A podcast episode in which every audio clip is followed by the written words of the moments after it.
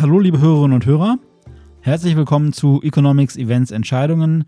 Herzlich willkommen zu einer neuen Folge von Carstens Corner. Mein Name ist Sebastian Franke und äh, mir aus dem Homeoffice zugeschaltet ist meine Kollegin Inga Fechner. Hallo Inga. Hallo Sebastian. Inga, ich habe mich diese Woche so ein bisschen geärgert. Und zwar ähm, ist es schon ein paar Wochen her, dass ich zuletzt vollgetankt habe. Aber in Zeiten von Corona ist man ja normalerweise nicht ganz so viel unterwegs. Und über die letzten Wochen, während also mein Auto vollgetankt am Straßenrand stand, konnte ich zusehen, wie der Benzinpreis immer weiter runterging. Und äh, die Krönung war jetzt diese Woche erreicht. Dann mache ich also eine Nachrichten-App auf und äh, lese die Schlagzeile: Ölpreis ist jetzt negativ.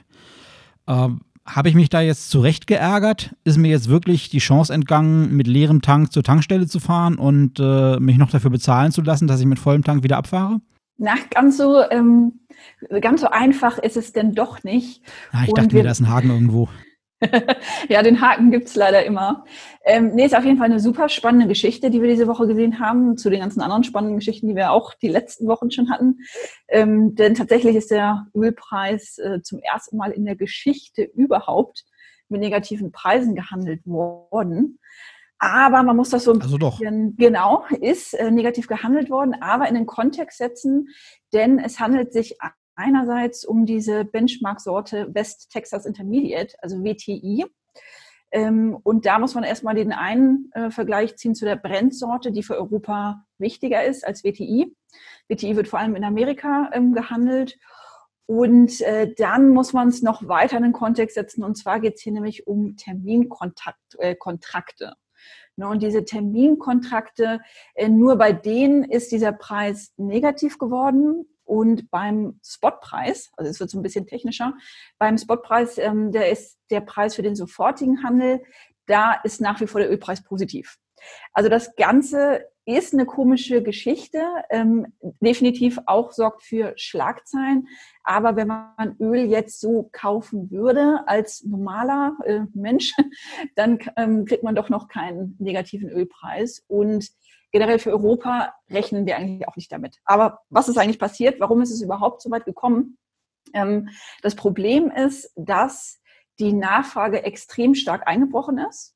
Nicht nur wegen Corona, sondern auch schon, also vorher wurden ja auch schon extreme Mengen an Öl gefördert, äh, weil sich die OPEC-Staaten nicht so wirklich auf eine Förderdrosselung kürzen konnten. Das heißt, der Ölpreis war vorher ja schon sehr niedrig. Und jetzt durch Corona ist natürlich die Nachfrage nochmal extrem eingebrochen. Ne? Du hast es gesagt, du hast äh, vollgetankt, aber dein Auto steht am Straßenrand. Genauso fällt es sich mit dem Flugverkehr. Ähm, es wird nicht wirklich viel Öl benötigt. Und das Problem ist aber, dass das freie Speichervolumen zur Lagerung von Rohöl ähm, und eben die, auch diesen raffinierten Brennstoffen eigentlich fast erschöpft ist. Und äh, Anecdotal Evidence sagt so ein bisschen, dass äh, die US-Lager wohl so voll sind, dass bereits Lastkähne mit Rohöl betankt aufs Meer hinausgeschickt worden sein sollen, eben um so ein bisschen ähm, Lagerkapazitäten äh, zu haben. Und diese negativen Preise, die wir jetzt gesehen haben, die galten bis dato eben nur für einen Terminkontrakt, der seit November. Also für eine Lieferung zu einem bestimmten Zeitpunkt. Genau, genau. Terminhandel, ne, generell Geschäfte, die erst zu einem späteren Zeitpunkt erfüllt werden, aber die werden eben zu einem bestimmten Abschlusstag, zu einem festgesetzten Kurs ähm, durchgeführt.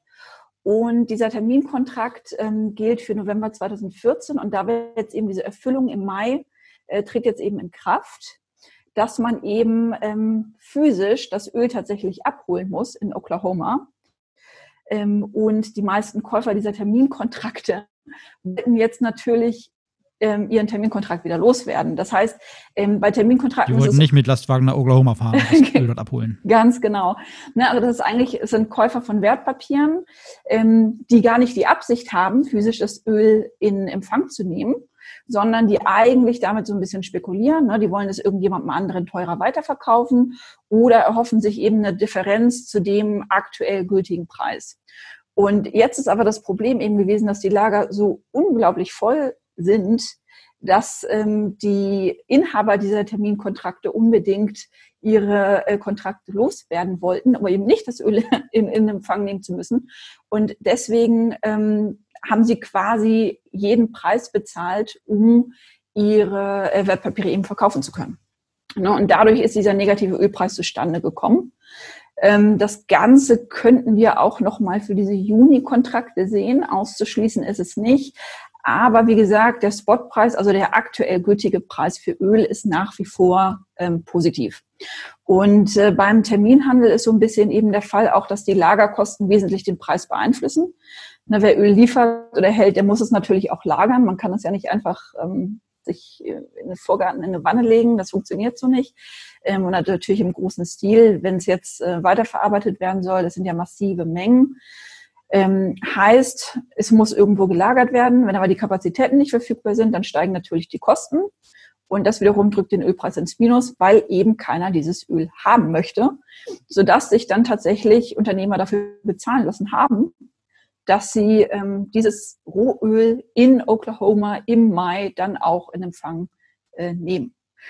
Und ich hatte gesagt, Unterschied WTI Brent. Ähm, da muss man auch so ein bisschen gucken. Also WTI, es ist vor allem jetzt ein, ein Problem, das die USA haben, ähm, weil da eben die Lagerkapazitäten extrem ausgeschöpft sind. Für Europa ist äh, Brent entscheidender. Und das ist eigentlich auch der Grund, warum du jetzt an der Tankstelle ähm, noch keinen negativen Preis bekommst. Und was man natürlich auch immer nicht vergessen darf, äh, wir haben ja extreme Steuern. Äh, was denn auch bei uns heißt, dass äh, die Steuern allein beim Preis für Benzin 72 Prozent ausmachen, beim Preis für Diesel 60 Prozent ausmachen, sodass wir, selbst wenn der Ölpreis tatsächlich negativ werden sollte, also der tatsächliche Preis, wir trotzdem keine negativen Preise haben würden, weil eben immer noch die Steuern anfallen. Also auch wenn die Tankstelle bereit wäre, mir Geld dafür zu geben, dass ich ihnen das Benzin abnehme und mit meinem kleinen Autochen dann da vom, vom Platz fahre, äh, dann würde der Staat trotzdem noch die Hand aufhalten und ich würde also nicht mit einem Plus von der Tankstelle wieder wegfahren. Leider ähm, nicht. Ja, schön, dass wir das, schön, dass wir das geklärt haben. Oder schade, je nachdem, wie man es sehen möchte. Ähm, aber du hast erwähnt, die Ölpreise, die waren ja auch vorher schon niedrig. Also das hat sich jetzt durch äh, äh, ja, die ganzen Einschränkungen und Beschränkungen und die ganzen Probleme, die eben mit dem Coronavirus und seiner Bekämpfung zusammenhängen, natürlich nochmal intensiviert und verfestigt. Aber der Ölpreis war ja vorher schon niedrig. Ähm, und was wir natürlich haben mit Blick auf die USA, wo jetzt hier dieses Problem auch hauptsächlich aufgetreten war, das ist ja da eine ähm, Industrie, die beispielsweise von dem sogenannten Fracking lebt, also von dem, von dem, von dem Schiefergas. Äh, von der Schiefergasölgewinnung. Und äh, die brauchen ja wohl auch einen bestimmten Ölpreis am Weltmarkt, damit sich das für die rentiert, weil dieses Verfahren, dieses Fracking ja wohl etwas oder deutlich teurer ist, als das Öl einfach irgendwo aus dem Boden zu holen in Saudi-Arabien beispielsweise. Und ähm, da habe ich gesehen, dass die wohl teilweise, die Firmen, die das dort betreiben, dass die wohl schon seit geraumer Zeit und jetzt umso mehr unter Druck geraten sind und dass da wohl umfangreiche Staatshilfen erwogen werden für die Branche. Kannst du mir dazu was sagen? Hast du das verfolgt? Ja, also genau, in den USA wird das ja ähm, aus diesen Schieferformationen äh, gefördert und diese, diese Technik hat dazu geführt, dass eben enorme Mengen Öl produziert werden können. Und jetzt ist das Problem, aber man, man könnte sich ja auch fragen, warum nicht einfach diese Ölquellen stilllegen. Ne, das wäre ja vielleicht auch, auch ähm, logisch. Aber das Stilllegen von den Ölquellen ist äh, wahnsinnig teuer. Und deswegen gibt es tatsächlich, äh, gibt es für die Produzenten tatsächlich oft mehr Sinn, eben weiter zu fördern, als diese Quelle zu schließen. Und was man auch beachten muss, so, so ein Schließen von der Quelle kann tatsächlich auch zum Versiegen ähm, führen. Das heißt, deswegen fördern die ähm, äh, in den USA die Ölproduzenten weiterhin. Du hast komplett recht, ähm, Ölindustrie war vorher auch schon in den USA äh, angeschlagen. Ähm, wir haben jetzt auch im Zuge der Corona-Krise ähm, extreme ähm, schon Entlassungen gesehen. Staatshilfen, ja, kann, kann durchaus sein, dass es da was, dass da durchaus was kommt, ne, weil USA ölproduzierendes Land sind natürlich auch äh, darauf angewiesen, ist eine große Industrie. kann ich mir durchaus vorstellen, dass da was kommt erstmal aber wird es nicht unbedingt so viel direkt helfen, weil, wie gesagt, die Lagerkapazitäten erschöpft sind. Und erst wenn sich das, also generell gehen eigentlich alle Beobachter am Markt davon aus, dass wenn sich auch die Nachfrage wieder so ein bisschen erholt, dann dürfte sich auch generell die ganze Lage wieder entspannen. Aber wie das generell mit den Hilfen ist, ähm, klar, zur Überbrückung könnte das durchaus sein, dass dann auch hier dann was kommt. Gehen wir doch mal von Öl und vom, vom Benzinpreis weg zu einem anderen Thema, wo es auch um Geld und auch im weitesten Sinne um den äh, um, das Bereich, um den Bereich Auto geht. Und zwar ist es so, dass wir uns, wenn wir über den wirtschaftlichen Schaden aus Corona unterhalten, wir nicht nur darüber reden, was jetzt aktuell eintritt, was die Maßnahmen tatsächlich kosten, mit denen wir das Virus bekämpfen und mit denen wir eben seine Eindämmung, ähm, äh, seine, seine, seine, Ausbreitung eindämmen wollen, sondern die Frage ist ja auch, was tun wir anschließend, ähm, wenn sich die Lage wieder einigermaßen normalisiert und stabilisiert hat, um die Konjunktur so ein bisschen zu stützen und wieder auf Touren zu bringen um eben möglichst schnell wieder zu einem, zu einem Vorkrisenlevel dann zurückzukehren. Und da ist ja ein Thema jetzt in jüngerer Zeit ins Gespräch gekommen, in die Diskussion gekommen, dass sich äh, im Zuge der Finanzkrise vor ja, etwas mehr als zehn Jahren doch damals ganz gut bewährt hat.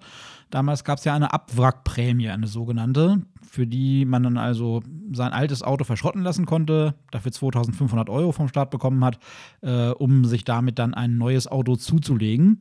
Und äh, das oder ein ähnliches Verfahren steht ja jetzt auch wieder zur Diskussion, würden natürlich die Autobauer gerne sehen. Ähm, hast du dich damit mal beschäftigt? Du bist ja bei uns so ein bisschen diejenige, deren Steckenpferd äh, das Auto und die Autoindustrie ist. Was kannst du mir dazu sagen? Hältst du das für eine sinnvolle Variante oder was für Probleme gibt es vielleicht, warum das möglicherweise aktuell auch nicht so gut wirken könnte wie damals? Also die große Frage, die sich bei dieser möglichen neuen Abwrackprämie stellt, ist, wie gestaltet man sie ähm, eigentlich? Ne? Also was, was so ein bisschen Faktor natürlich ist im Vergleich auch ähm, oder im Gegensatz zur Finanz- und Wirtschaftskrise, ist, dass das Konsumklima noch schlechter ist als während der Finanzkrise. Wir vorher ja schon eine schwächelnde Autoindustrie hatten, also vorher die Nachfrage jetzt äh, auch nicht unbedingt besonders rosig war, ähm, Wirtschaft generell eher schwach lief, jetzt auch nicht aus allen Zylindern platzte. Ähm, heißt, der Appetit könnte erstmal überhaupt geringer sein, tatsächlich für eine Abwrackprämie oder generell für irgendein Bonussystem. Und dann ist so ein bisschen echt die Frage, was macht man? Ne? Wie viel ähm, Geld nimmt man in die Hand? Ne, 2009 hast du gesagt, 2500 Euro Prämie. Jetzt muss man natürlich sehen, für Elektroautos und für Hybride werden bereits 6000 und 4000 Euro an Fördergeldern bezahlt, wenn man sich eins von diesen Autos holt, unabhängig ähm, von Corona. Heißt, damit so eine neue Abwrackprämie wirklich was bringen würde, müsste das Volumen, würde ich sagen, mindestens so hoch sein, wenn nicht tatsächlich sogar aufgestockt werden, weil sonst die Kunden eigentlich nicht wirklich einen Anreiz haben, ne, da es ja tatsächlich die Prämie schon gibt, ähm, sich in irgendeiner Weise ein neues Auto zu holen. Ähm, deswegen ist das definitiv nicht ganz so einfach ähm, auszugestalten. Ähm, dann muss man natürlich auch sehen, dass jetzt von den deutschen Automobilherstellern ja zwei Drittel der produzierten Autos ins Ausland gehen. Das heißt, da bringt jetzt eine deutsche Abwrackprämie auch nicht so viel, weil ja, dann wird hierzulande, ähm, werden vielleicht die Verkäufe angekurbelt. In der Finanzkrise hat es auch wirklich was gebracht. Also das, das war wirklich klasse. Der Absatz ist ähm, irgendwie um gut 800.000 Fahrzeuge gestiegen ähm, hat sich definitiv gelohnt, ist im Jahr darauf aber tatsächlich auch wieder quasi um diesen, diesen ähm, Betrag eingebrochen. Heißt, der Konsum wurde quasi nur vorgezogen. Deswegen müsste man damit wahrscheinlich auch rechnen. Aber da eben der äh, meiste Absatz mit dem Ausland tatsächlich stattfindet, ist vielleicht auch die Frage, ob man nicht überlegen müsste, irgendwie ein EU-weites Schema ähm, aufzusetzen. Wobei da, ich meine, wir, wir haben die ganzen Diskussionen in den letzten Wochen ja mitbekommen, dass sich ähm, die EU-Staaten da nicht besonders grün sind. Und wenn es jetzt um Autoprämien gibt, dann gehe ich wirklich nicht davon aus, dass wir das, äh, dass wir da eine einheitliche EU-Regelung bekommen. Ähm, na, einfach weil die Autoindustrie ja in Deutschland, Frankreich, Spanien, Italien, ja, ist groß, aber in anderen Ländern nicht. Das heißt, warum sollte man quasi nur die Autoindustrie in ein paar Ländern fördern? Ähm, ja, also heißt, wenn es da irgendwie nicht ein EU-weites Schema gibt, ist es schwierig. Und dann ist natürlich auch die Frage China, USA, gerade auch China, ähm, größter ähm, Absatzmarkt der Welt. Wenn hier nach wie vor die Nachfrage schwächelt, dann bringt so eine Abwrackprämie oder so ein Bonussystem natürlich auch nicht unbedingt was. Dann wäre es wieder besser, wenn wir das Ganze in China bekommen. Und da hat die chinesische Regierung ja schon angekündigt, dass sie so ein paar äh, Maßnahmen verlängert, auch wieder ausgerichtet auf ähm, Elektroautos, auf äh, erneuerbare Energien. Aber insgesamt muss man natürlich auch sehen, solange die Weltwirtschaft schwächelt, ähm, ist die Frage, inwieweit denn dann eine Abwrackprämie tatsächlich so viel bringt und inwieweit dann tatsächlich die Nachfrage wieder angekurbelt werden kann. Ich denke, da die Automobilindustrie nichtsdestotrotz in Deutschland ja wahnsinnig wichtig ist, wahnsinnig bedeutend ist, könnte ich mir durchaus vorstellen, dass zumindest auf dem nationalen Level doch was kommt. Aber ähm, welche Höhe, wie ausgestaltet, ich könnte mir gut vorstellen, dass man auch verstärkt auf erneuerbare Energien setzt. Ähm, ja, kann, kann definitiv kommen. Wie viel es denn bringt, ich weiß nicht, ob es wirklich so viel bringen wird wie während der Finanz- und Wirtschaftskrise. Und dann kommt ja doch auch wieder dieser Schwenk zum Ölpreis. Na, angesichts des niedrigen Ölpreises, warum sollte man denn da dann jetzt auf ein Elektroauto umsteigen, wenn man ähm, tatsächlich so unglaublich günstig fahren kann? Ne? Klar, wird sich wahrscheinlich nicht halten, aber da ist das an, der Anreiz natürlich auch nicht ganz so hoch, äh, jetzt umzusteigen. Ja, warten wir mal ab. Äh, vielleicht sind wir da in etwas mehr als einer Woche etwas schlauer. Am 5. Mai soll ja, wenn ich das richtig gelesen habe, der sogenannte Autogipfel äh, stattfinden, wo sich dann vermutlich im Kanzleramt äh, ja die Regierung und äh, Vertreter der Automobilindustrie treffen werden, um eben da dann ihre Besorgnisse vorzutragen. Und äh, vielleicht kommt dann ja doch was Ähnliches raus. Du hast eben schon die Möglichkeit angesprochen, dass man damit vielleicht alternative Antriebe fördern könnte. Wäre das was, was du da vielleicht als Möglichkeit siehst, was dabei rauskommen könnte, dass man vielleicht sagt, wir nehmen diese 6000 Euro, die es für, für E-Autos schon gibt, und machen daraus jetzt für einen gewissen Zeitraum vielleicht 10.000? Ähm, wäre das was, was da weiterhelfen würde, um zum einen den, den Wandel in der Mobilität weiter voranzutreiben ähm, und zum anderen eben auch der Automobilindustrie zu helfen? Oder würde das vielleicht versickern, weil die deutsche äh, Automobilindustrie im Bereich der E-Autos noch gar nicht so gut aufgestellt ist und das dann vielleicht eher an ausländische Hersteller fließen würde? Also ich könnte mir schon vorstellen, dass es ein bisschen was bringt, ähm, wenn man jetzt oder oder eigentlich das Einzige, was vielleicht auch gesellschaftlich akzeptiert werden würde, ist, wenn man verstärkt auf erneuerbare Energien eben setzt, ähm, tatsächlich eine Förderung wie stärker nochmal für ähm, Elektroautos ähm, ansetzt. Ähm, das, das Spannende war ja auch damals 2009 tatsächlich, dass ähm, die Abwrackprämie zwar extrem viel gebracht hat, was die Autoabsätze anging, aber nicht, was die Umwelt anging. Ne, also da, da äh, hat, hat es nicht wirklich die Anreize gesetzt, die man wollte. Deswegen, wenn man jetzt darüber nachdenkt, ähm, gehe ich schon davon aus, dass dann irgendwie eine dedizierte auf erneuerbare Energien ähm, gesetzte Prämie kommen würde.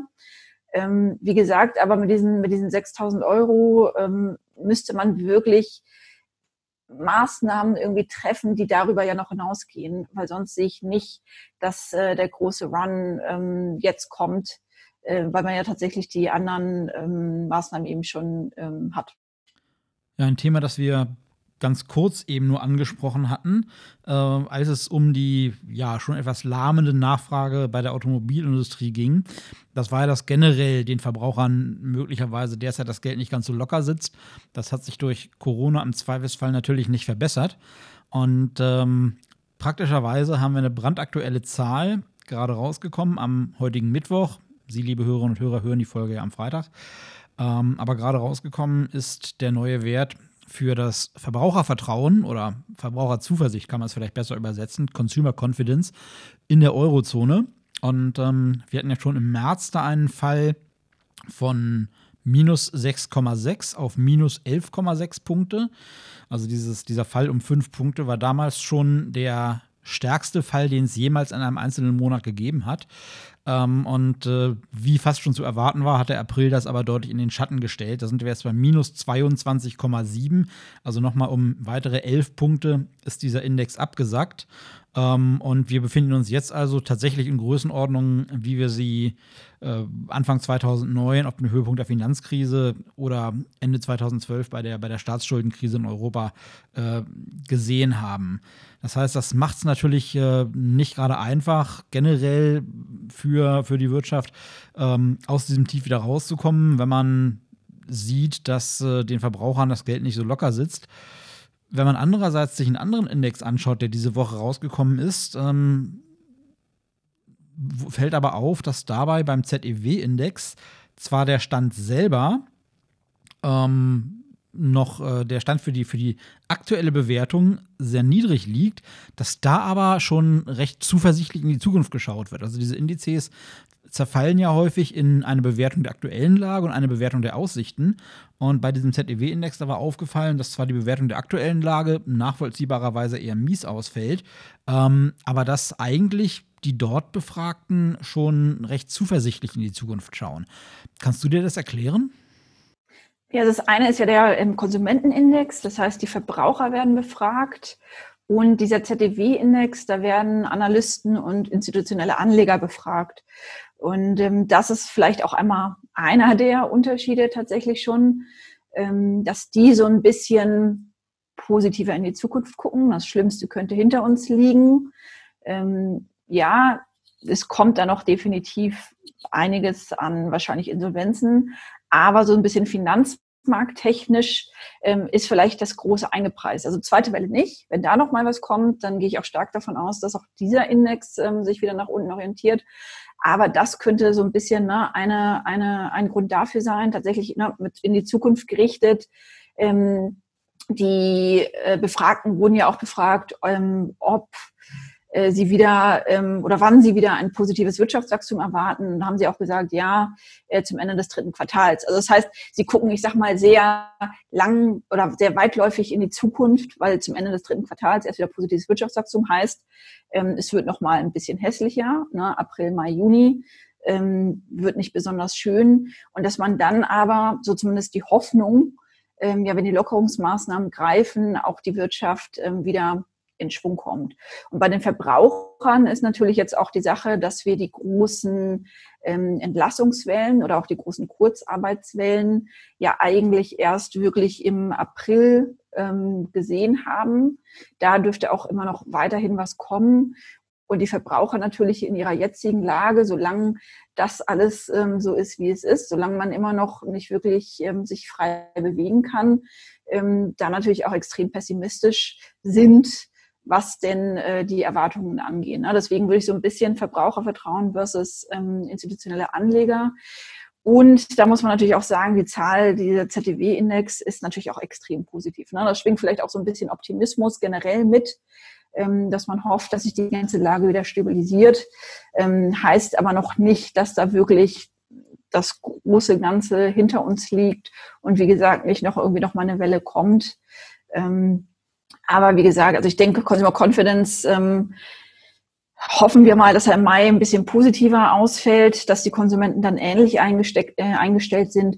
Wenn es hier dann eben nochmal eine, Dis eine große Diskrepanz geben sollte, dann würde ich mir schon eher Gedanken machen, ähm, was, was die beiden jeweiligen äh, Befragten denn äh, anders sehen. Ja, Inga, dann sage ich vielen Dank für unser interessantes Gespräch. Hat mal wieder viel Spaß gemacht. Danke dir, Sebastian. Und ähm, Bedanken möchte ich mich auch. Äh, das soll an dieser Stelle mal nicht außen vor bleiben. Zum einen natürlich bei unseren Hörerinnen und Hörern für die Aufmerksamkeit und die Zeit, die sie uns wieder geschenkt haben.